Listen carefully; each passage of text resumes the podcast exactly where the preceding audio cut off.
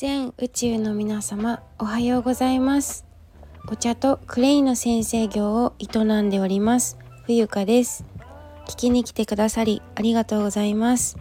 2022年3月1日火曜日朝7時57分です、えー、第644回の配信を始めていきたいと思います。お茶とクレイのあるちょっといい暮らしをテーマに心身ともにデトックス。医療に頼りきらず愛し愛され豊かに生きるあり方をお届けする番組です。また有料配信ハッシュタグ冬香の人たらしではオープンでは普段お話ししない本音中の本音をお伝えしております。はい皆様おはようございます。3月に入りました。はいいかがでしょうか？お目覚めいかがでしょうか？私はねあのー、早起きがねできたので久々に。すごく今気分が上がっていてすごく嬉しく思います。はい。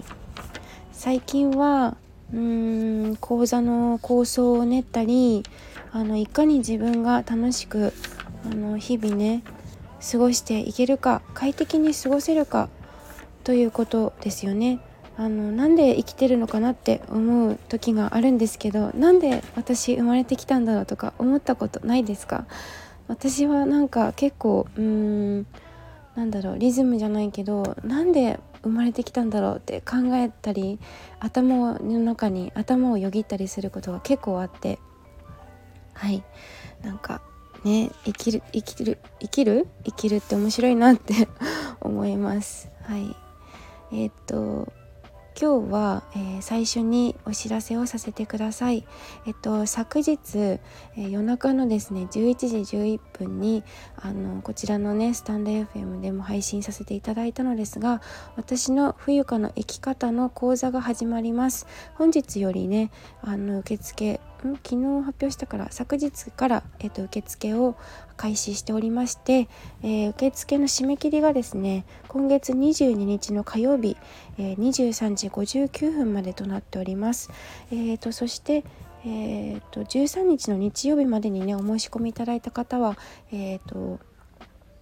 お安く4,000円ばかりねお得な価格でご提供できますのであのお早めのお申し込みをお待ち申し上げます。詳細はあの音声でもノートでも、えお届けしておりますので、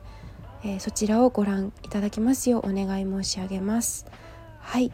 えーと、今回のテーマなんですけれども、えー、教科書はいらないというテーマでお届けしてみたいかなと思います。えっ、ー、とね私毎朝あのガズレレさんっていうねウクレレの YouTuber のあのかなり有名になったんじゃないかな。あのガズレレさんの収録を、えー、聞くように聞いているんですけど彼最初私あのウクレレね少し2020年の9月か10月あたりに、古着屋さんで3,000円ばかりで買ったものがあって、まあ、そこから弾き始めたんですけど、まあ、最初はジャスティン・ビーバーの弾き語りがしたくて、えーとまあ、歌う歌うのは好きだけど音楽あったら面白いかなと思ってあの楽器ねあったらもっと楽しめるのかなと思ってウクレレを買ったのが始まりきっかけでいろいろあの YouTube 見たり、えーと、音符楽譜ですよねを見ながら歌っていたんですけどなんかこうもっと楽しく、うん、上達できたらいいなと思って検索していたらガズレレさんがバッて出てきてで最初ね見た時に動画を見ている時になんかすごいやたら喋るなこのおじさんと思って実はねなんかちょっとうるさく感じちゃっていたんですよね。うん、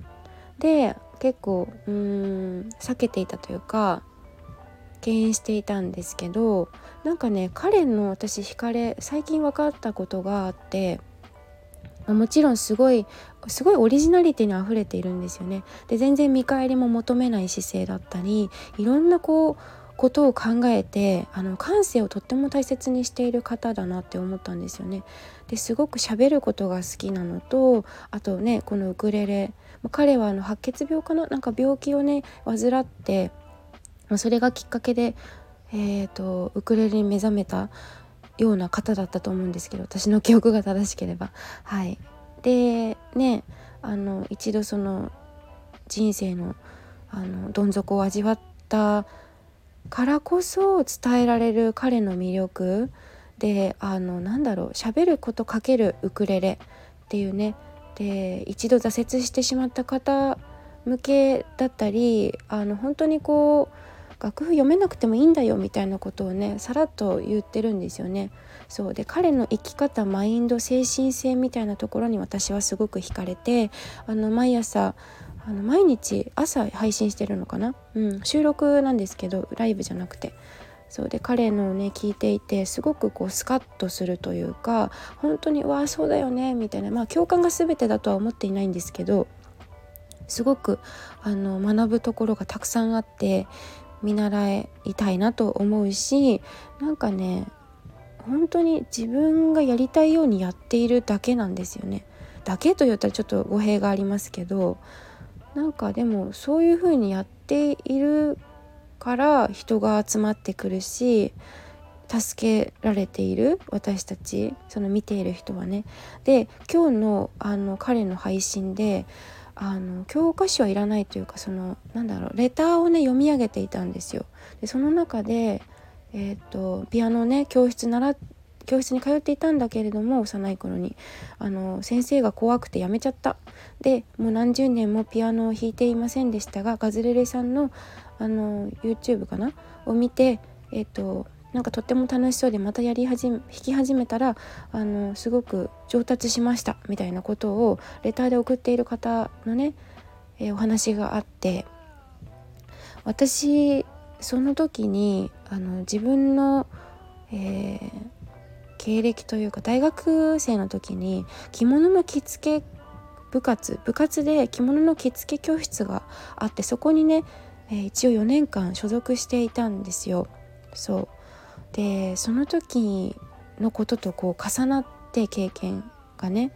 もう着物こそ自分が着たように着ればいいってなんか思ったんですよすごく強く。まあ、あのいろいろ季節柄とかその模様模様というか柄、えーと、冬物とか、えー、春とかねいろいろそういったものはあるにしろもともと着付け教室っていうのはおそらく確か戦後に始まったんじゃないかなと思われるんですよ。で今ってお母さん私の母親なんか毎日着てますけどちょっと特殊組だと思うんですよカテゴライズするならね。でまあ、おそらくそのお母さんまあ、自分の母親世代がすでにこう自分で装うことができない世代になってきていると思うんですよね。そうまして私より年下の子たち、えー、はおそらくそういう方が多いと思われるんですけれどもうーん昔はそれこそ戦前っていうのはもうモンペだったりサムエとかあの自分流に誰にも教わってないでこうやっぱり代々こう受け継がれてきて3世代4世代で住んでいて、え代々受け継がれて、えー、と見よう見まねできていたと思うしもっともっとこう自由だったと思うんですよ。自由なはずだった。でも、まあ、ビジネスっていうこう経済お金を回さないといけないという背景から生まれた着付け教室だったりいろんなうん、まあ、それを言ったら全部キリがないんですけど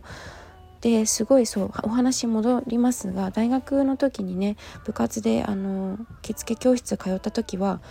それはそれは厳しくて先生手挙げるしもう足もなんか飛んでくるしえっ、とすごい厳しくてあの、まあ、忘れ物したら叱られる、まあ、それはね自分のあの至らない点というか気がなかったと思うんですけどね。本当に習いたかったらちゃんとしてると思うんですよね。うん、でもなんかそういうことを平気で、えーと、何回かお道具忘れてしまったりとかあとはそうですね。あの帯揚げの位置だったり結び方だったりお太鼓の長さとかもうすごい指摘されて本当嫌になっちゃって。で今はあのもう本当習うより慣れ慣れよ。そのまんまなんですけどあの習うものじゃないなってほんとつくづく思うガズさんも言ってましおっしゃってましたけど本当音楽も着付けも習うものじゃなくて自分の感性でもっと自由にもう好き放題やればいいと思います。うんで私に関しては本当着付け教室習っていた時なんてもう機会ないしそれこそ成人式のお手伝いで何度かあの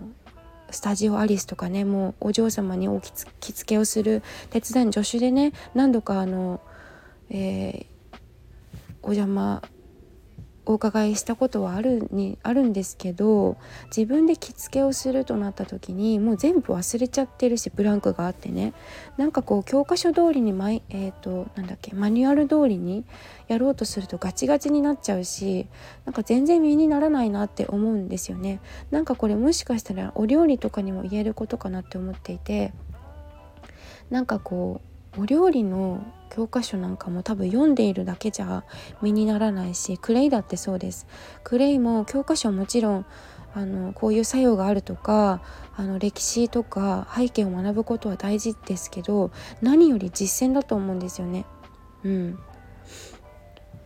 そうもう数をこなせばこなすほど、えー、経験として筋肉のようについてくるしもうそれしかないんですよもう打ち出すものが。だから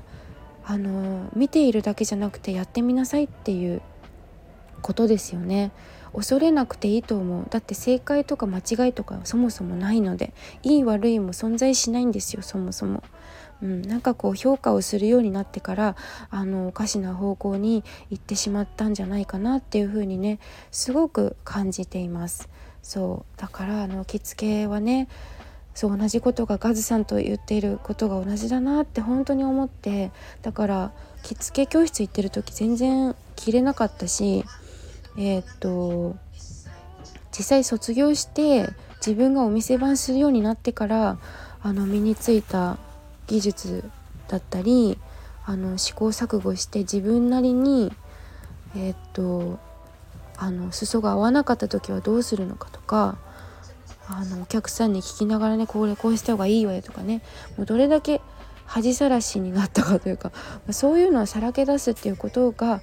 大事なんかなって思います。うん、だから今回は本当にこう教科書はうーん